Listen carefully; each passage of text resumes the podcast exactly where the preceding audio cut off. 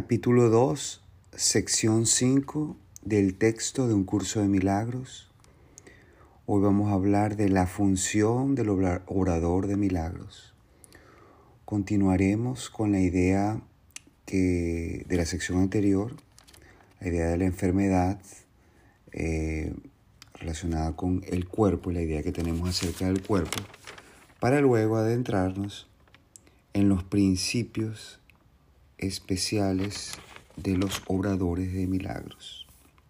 Dice así, antes de que los obradores de milagros estén listos para emprender su función en este mundo, es esencial que comprendan cabalmente del miedo que se le tiene a la liberación. De lo contrario, podrían fomentar inadvertidamente la creencia de que la liberación significa aprisionamiento, creencia que de por sí ya es muy prevaleciente. Esta percepción errónea procede a su vez de la creencia de que el daño puede limitarse solo al cuerpo. Ello se debe al miedo subyacente de que la mente pueda hacerse daño a sí misma. Ninguno de esos errores es significativo ya que las creaciones falsas de la mente en realidad no existen. Este reconocimiento es un recurso protector mucho más eficaz que cualquier forma de confusión de niveles, porque introduce la corrección al nivel del error. Cuando hablan aquí de los niveles, hablan de, de la tendencia que tenemos nosotros de separar y poner, de clasificar nuestros pensamientos o nuestra la vida o el mundo general en diferentes órdenes, en diferentes eh, niveles. Por ejemplo, con respecto a la enfermedad, que si hago esto, esto me puede causar lo otro. Y si esto me pasa, después me pasa aquello. Entonces hacemos como un árbol genealógico, si te puedes ver de causas y efectos, esto ocurre esto, luego esto ocurre esto, y empieza uno a separar problemas en diferentes niveles, ¿ok? Eh, si no trabajo, no tengo dinero, si no tengo dinero me pasa esto, si no muero, por ejemplo. Entonces, lo que habla aquí es el reconocimiento de que la mente, todo proviene de la mente, y de que si algo se tiene que solucionar, tiene que solucionarse en el nivel original de donde se eh, ocurre em, la idea de separación. Y este nivel es el nivel, el nivel de tu mente. Eso es lo que quiere decir. Es esencial recordar que solo la mente puede crear y que la corrección solo puede tener lugar en el nivel del pensamiento. Para ampliar algo que ya se mencionó anteriormente, el espíritu ya es perfecto, ya es perfecto y por lo tanto no requiere corrección. El cuerpo no existe, excepto como un recurso de aprendizaje al servicio de la mente.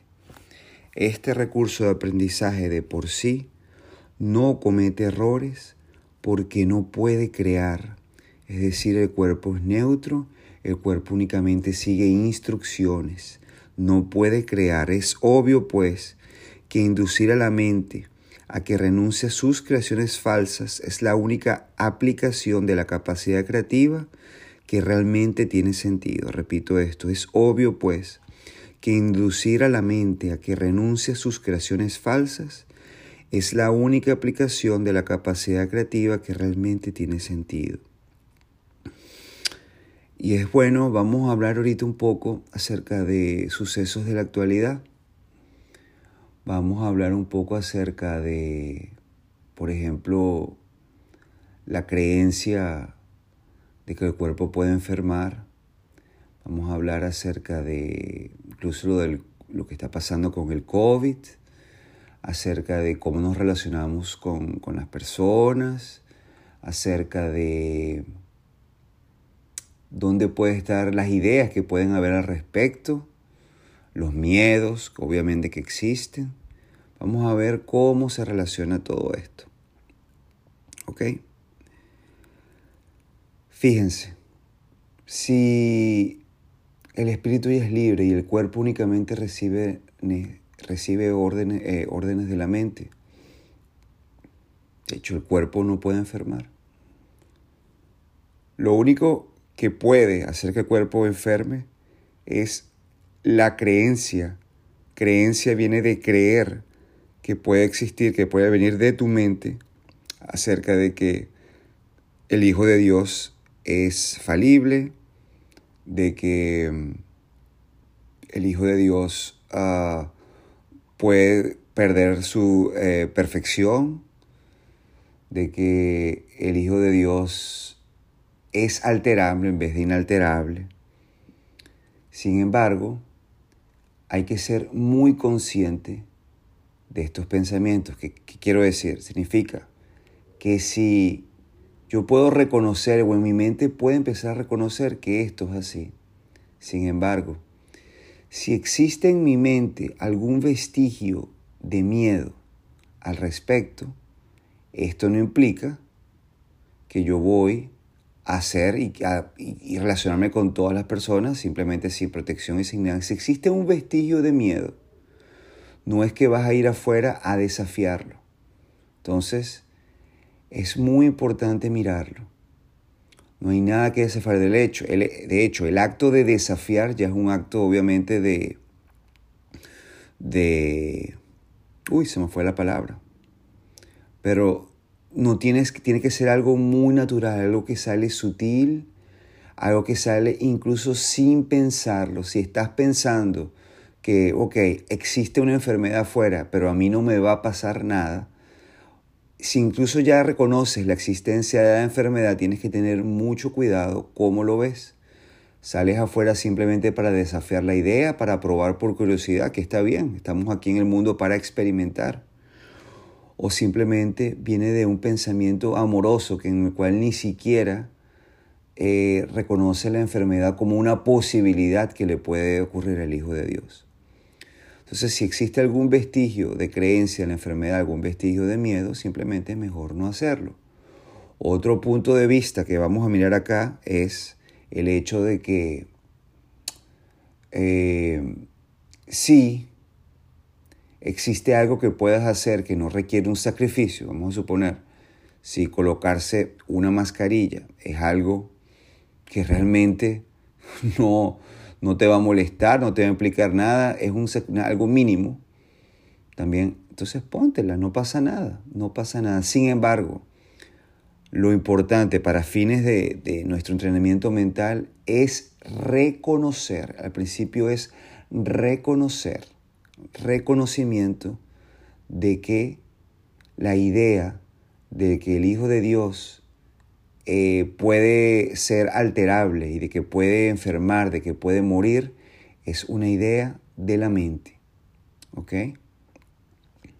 Y obviamente el cuerpo en un momento se va a ir. Entonces hay que estar muy conscientes de eso. Al final, cuando estás allí, allí, allí, al final no importa nada. Si te vas o no vas o tal, no importa. Lo importante es que tú estés en paz. Hagas lo que hagas en cualquier momento, estés en paz. Entonces vamos a seguir mirando esto de las enfermedades y vamos a seguir hablando de esto del cuerpo. Es importante, sobre todo en estos momentos, ¿ok? La magia es el uso insensato o mal creativo de la mente. La magia es el uso insensato o mal creativo de la mente. Los, medicamentos, los medicamentos físicos son una forma de hechizo, entre comillas. Pero si tienes miedo de usar la mente para curar, no debes intentar hacerlo. El hecho mismo de que tengas miedo hace que tu mente sea vulnerable a crear falsamente. Es probable, por lo tanto, que no entiendas correctamente cualquier curación que pudiera producirse, perdón. Y puesto que el egocentrismo va normalmente acompañado de miedo, tal vez no puedas aceptar la verdadera fuente de la curación. En tal caso, es menos arriesgado depender temporalmente de artificios curativos físicos ya que no puedes percibirlos erróneamente como tus propias creaciones. Mientras tu sensación de vulnerabilidad persista, no debes intentar obrar milagros. Entonces, esto es algo importante. Si llegas a tener, si, si, si sientes miedo, no dejes de tomar de los remedios, no dejes de tomar las precauciones.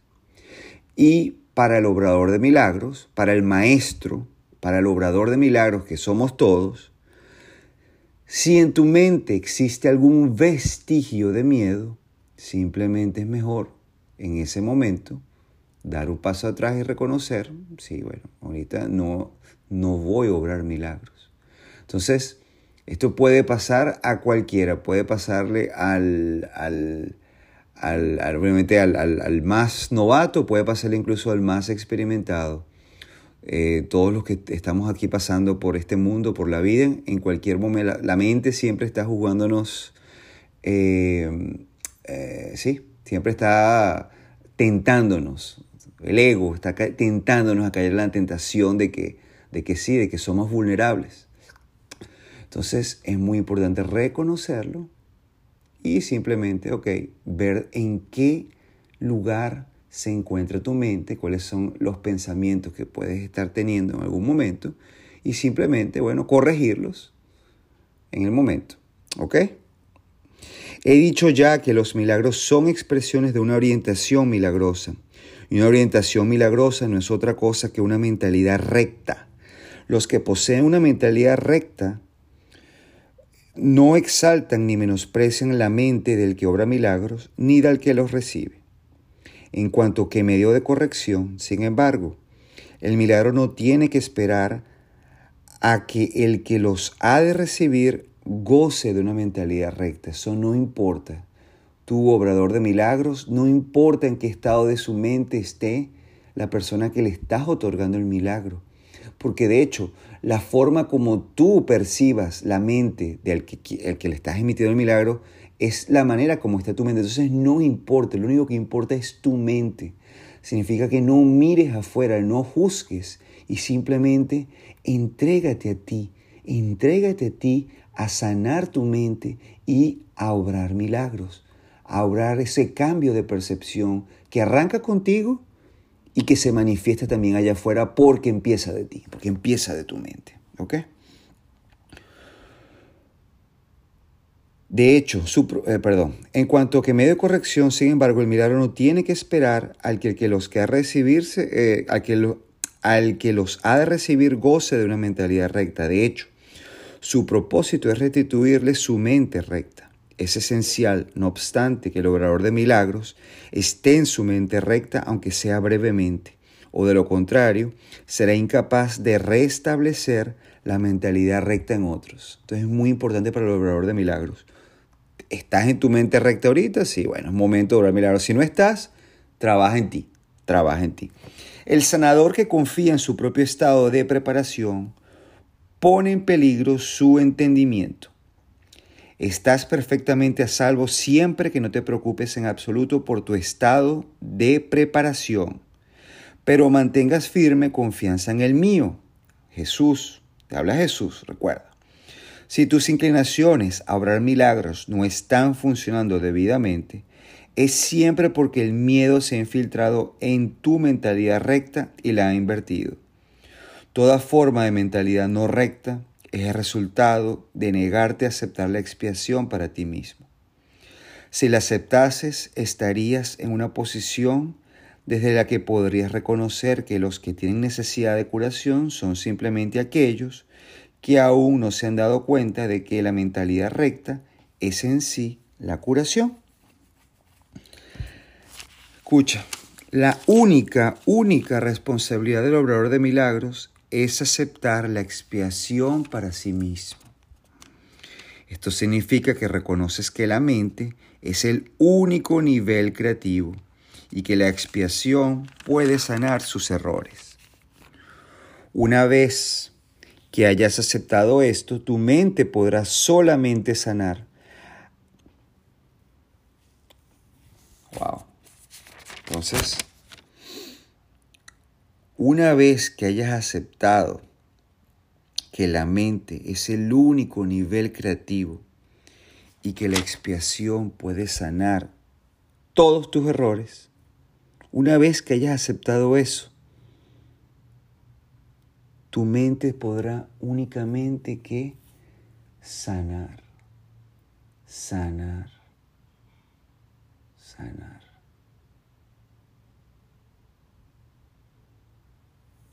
Gracias. Al negarle a tu mente cualquier potencial destructivo y restituir de nuevo sus poderes estrictamente constructivos, te colocas en una posición desde la que puedes eliminar la confusión de niveles en otros. El mensaje que entonces les comunicas es el hecho irrefutable de que sus mentes son igualmente constructivas y de que sus creaciones falsas no pueden hacerles daño. Al, afirmar esto, liberas a la mente de la tendencia a exagerar el valor de su propio recurso de aprendizaje y la restituyes a su verdadero papel de estudiante. Debe subrayarse nuevamente que al cuerpo le resulta tan imposible aprender como crear. No puede hacer nada de eso el cuerpo. En cuanto que recurso de aprendizaje, si deja llevar simplemente por el estudiante, más si se le dota falsamente de iniciativa propia, se convierte en una serie ops, perdón, en una seria obstrucción para el mismo aprendizaje que debería facilitar. Solo la mente es capaz de iluminación, porque el espíritu ya está iluminado y el cuerpo de por sí es demasiado denso. Si es denso no se puede iluminar. La mente, sin embargo, puede hacer llegar su iluminación hasta el cuerpo al reconocer que éste no es el estudiante, no es el cuerpo que está aprendiendo y por lo tanto no tiene la capacidad de, aprender. Valga la redundancia, disculpe, me estoy adelantando. Es muy fácil, no obstante, poner al cuerpo en armonía con la mente, una vez que ésta ha aprendido a mirar más allá de él hacia la luz. ¡Wow! Hay que hacer luz. Hay que hacer luz.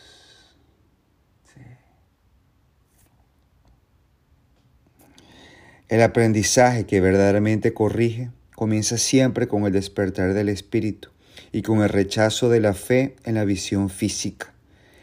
Esto frecuentemente entraña temor, ya que tienes miedo de lo que tu visión espiritual te mostraría. Anteriormente dije que el Espíritu Santo no puede ver errores y que solo puede mirar más allá de ellos hacia la defensa de la expiación. No cabe duda de, que esto puede producir incomodidad, mas la incomodidad no es resultado final de la percepción. Cuando se le permite al Espíritu Santo contemplar la profanación del altar, lo que hablamos en la lectura pasada, Él mire de inmediato también hacia la expiación. Nada que Él perciba puede producir miedo todo lo que resulta de la conciencia espiritual simplemente se canaliza hacia la corrección. Porque ya el espíritu de por sí ya está iluminado. La incomodidad se manifiesta únicamente para traer a la conciencia la necesidad de la corrección. Ahora escucha. El miedo a la curación surge en última instancia de no estar uno completamente dispuesto a aceptar que la curación es necesaria. Lo que el ojo físico ve no es correctivo, ni tampoco es posible corregir el error mediante ningún medio físicamente visible. Mientras creas en lo que tu visión física te muestra, tus intentos de corregir procederán de un falso asesoramiento. Entonces, mis santos, en la verdad, en tu mente recta, no puede existir la enfermedad del cuerpo. No existe. No existe. Y esto aplica a todo. A un COVID, a un cáncer, una artritis, una gripa, una cortadita, a cualquier cosa. No tiene nada que ver con la visión física, con lo físico. El cuerpo de por sí no hace nada, es tu mente, es tu mente. Y es por eso que el miedo, Cuando se reconoce el miedo, uno dice, ahí no estoy, este es el momento de corregir mis pensamientos, de corregir mi mente, de volver a mi estado recto. Es importante, obradores de milagros, que reconozcamos esto. Cuando tengo miedo y cuando lo tengo, es el momento de corregir, de corregir. Una lección que dice eh, del libro de ejercicios, no recuerdo el número. Permítaseme reconocer el problema para que pueda ser resuelto. Entonces, el único problema que puede existir es el miedo, el miedo. Entonces, si lo reconocemos como tal, el problema puede ser resuelto. De lo del COVID, si reconozco que el problema es el miedo, este problema también puede ser resuelto. Cualquier, cualquiera aplica.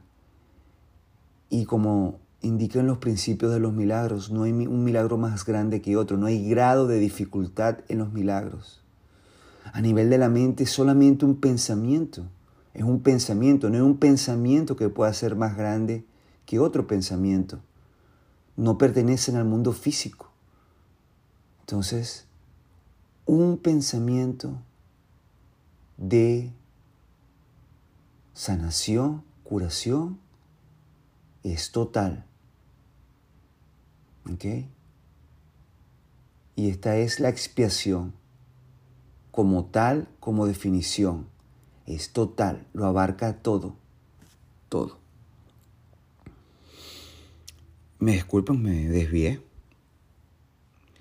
Curar es una habilidad que se desarrolló después de la separación, antes de la cual, antes de la cual era innecesaria. Antes de la separación. Y aquí nos podemos remontar al cuento ancestral quizás de Adán y Eva, del pecado original, del primer pecado. Antes de la separación, la curación era innecesaria porque no existía, no existía miedo. El es temporal, al igual que todos los aspectos de la creencia en el tiempo y en el espacio. Mientras el tiempo continúe, no obstante, la curación seguirá siendo necesaria como medio de protección. Esto se debe a que la curación se basa en la caridad y la caridad es una forma de percibir la perfección en otro, aun cuando no puedas percibirla en ti mismo. ¡Wow! La caridad, qué hermosura. Esto se debe a que la curación se basa en la caridad y la caridad es una forma de percepción, de, perdón, una forma de percibir la perfección en otro cuando no puedas percibirla en ti mismo. La mayoría de los conceptos más elevados que ahora eres capaz de concebir dependen del tiempo. La caridad en realidad no es más que un pálido reflejo de un amor mucho más poderoso y todo abarcador, el cual está mucho más allá de cualquier forma de caridad que te hayas podido imaginar hasta ahora. La caridad es esencial para la mentalidad recta, aun en la pequeña medida en que ahora puedes alcanzarla. La caridad es una manera de ver a otro como si ya hubiese llegado mucho más allá de lo que en realidad ha logrado en el tiempo hasta ahora. Puesto que su pensamiento tiene, tiene fallos, no puede ver que la expiación es para él, pues, de otro modo, no tendría necesidad de caridad. La caridad se le concede, la caridad que se le concede, es a la vez una confirmación de que necesita ayuda, así como reconocimiento de que la aceptará. Es la caridad, por caridad, ayúdame. Estas dos percepciones denotan claramente su dependencia del tiempo, haciendo patente el hecho de que la caridad opera todavía dentro de las limitaciones de este mundo. Dije anteriormente que sólo la revelación trasciende el tiempo. El milagro, al ser una expresión de caridad, tan solo puede acortarlo, es decir, colapsa el tiempo. Hay que entender, no obstante, que cuando le ofreces un milagro a otro, estás acortando su sufrimiento y el tuyo también. Esto corrige tanto retroactivamente como progresivamente. Gracias, Padre. Wow, esto me me me mueve bastante porque en los últimos días yo he experimentado a veces pensamientos de separación y en este preciso instante en el cual estoy haciendo esta lectura y estoy estimulando mi mente con pensamientos verdaderos, recuerdo el hecho de momentos en el cual en el pasado la duda me ha, llegado y me ha, me ha pasado un momento por mi mente, obviamente. Y el hecho de pararme y decir, hoy me toca hablar de un curso de milagros. Solamente con, con tener que decir eso y, reconocer de que me ha tocado, me ha tocado, me ha pasado, es automáticamente una motivación a simplemente a parar. No es que me voy a parar allí dentro del miedo a, hablar, únicamente es decir, basta, hasta aquí llegó esto. Es momento de dar, de dar. Y al dar, el hecho de prestar servicio, te, vuelve, te vuelves a encontrar con tu ser. Dar, Estás siendo como tal fuiste creado, como tu Padre. Tu Padre es el creador, tú también puedes dar y da, Él lo da todo, tú también lo puedes dar. Entonces el hecho de tener que pararte y decir voy a dar es como levantarte y decir simplemente se acabó los pensamientos, los pensamientos de separación, se acabó la ilusión, es momento de corregir mi mente y es momento de dar. Entonces, Estamos hablando de la función del obrador de milagros y estamos hablando de que el obrador de milagros no puede ir por allí y tratar de obrar milagros sin que su mente esté recta. Entonces estoy haciendo acotación a situaciones que han ocurrido en el pasado y en este momento me están llegando bien, bien fuertemente y me están moviendo por dentro. Gracias a todos si están allí, los que están allí, por poder, eh, sí, ser la motivación para compartir esto. ¿Okay? Y fíjense que esto de la caridad es algo que yo había leído esto hace unos días de nuevo, esta, esta, esta parte del, del, texto, y no me había fijado lo hermoso del mensaje de la caridad. Y la parte retroactiva, ¿no? De que el hecho de que, claro, siempre es así, tú te levantas y cuando te levantas a dar, es a ti, todo lo vas a recibir, eh, todo es para ti también, porque dar y recibir son una misma cosa. ¡Wow! Estoy disfrutando este momento, muchas gracias. Entonces ahora vamos a leer los principios especiales de los obradores de milagros. Y tenemos ocho por aquí. Dice el número uno. El milagro elimina la necesidad de tener preocupaciones de rango inferior, puesto que es un intervalo de tiempo que está fuera de las coordenadas temporales en las que normalmente operamos. Las consideraciones normales con respecto al tiempo y al espacio no la afectan. Cuando obres un milagro, yo haré los arreglos necesarios para que el tiempo y el espacio se ajusten a él. Dos. Es esencial hacer una clara distinción entre lo que se crea y lo que se fabrica. Toda forma de curación se basa en esta corrección fundamental de percepciones de niveles. Entonces, lo que se crea de lo que se fabrica. Lo que se crea es algo que es atemporal, es decir, que ya existió, ya existe, existió y existirá siempre. Entonces el hecho de crear es quizás como un acto de recordar realmente lo quien eres. Todo lo demás es fabricación. Es fabricación. Tres, nunca confundas la mentalidad recta con la mentalidad errada. Reaccionar ante cualquier clase de error de cualquier forma que no sea con un deseo de sanar es una expresión de esa confusión. Wow. El milagro es siempre la negación de ese error y la afirmación de la verdad. Solo la mentalidad recta puede corregir de forma que sus efectos sean reales. De hecho, lo que no produce efectos reales en realidad no existe. Sus efectos, por lo tanto, son nulos. Al no tener contenido substancial, se presta a ser proyectado. Y disculpen, otro paréntesis que me vino a la mente. Si, no es real, ¿puede entonces morir el Hijo de Dios? No, no puede morir, pero está otra confusión de niveles.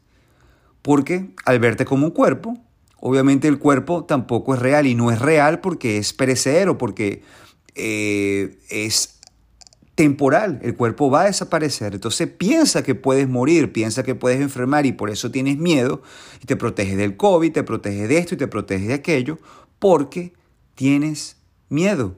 Pero es por el error de niveles, es por creer que eres un cuerpo. Y de acuérdense de los niveles, siempre es importante volver al nivel original, que es la mente, es la, ahí donde está todo. Ahí es donde se puede llevar la corrección verdadera a nivel de tu mente, no a nivel de cuerpo. Número 5. El poder del milagro puede ajustar niveles. Perdón, el poder del milagro para ajustar niveles genera la percepción correcta que da lugar a la curación, es decir, retornar a la mente. Hasta que eso no ocurra, será imposible entender lo que es la curación.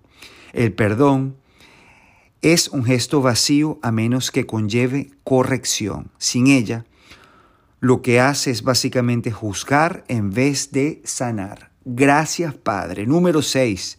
El perdón que procede de una orientación milagrosa tan solo ofrece corrección.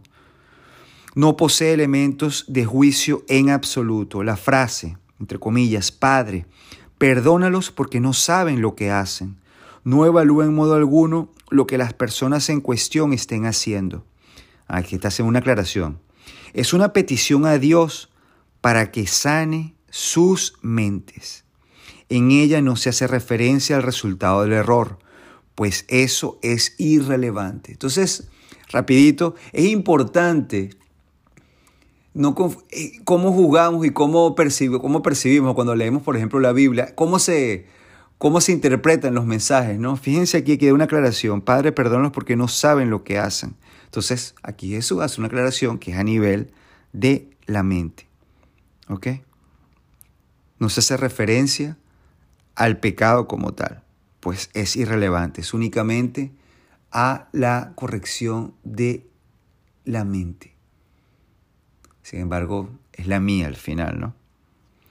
Número 7. El precepto en comillas, set de un mismo sentir, es la aseveración que exhorta a todos a que estén listos para la revelación. Mi ruego, este es otro pasaje más, haced esto en memoria mía, es una petición a los obradores de milagros para que colaboren conmigo. Estas dos aseveraciones no pertenecen a un mismo orden de realidad. Solo la última entraña una conciencia de tiempo, ya que recordar es traer el pasado al presente. El tiempo está bajo mi control, pero la eternidad le pertenece a Dios. En el tiempo existimos unos con otros y unos para otros. En la eternidad, sin embargo, coexistimos con Dios. Número 8, y esta es la última. Puedes hacer mucho en favor de tu propia curación y la de los demás si en situaciones en las que se requiere tu ayuda piensas de la siguiente manera.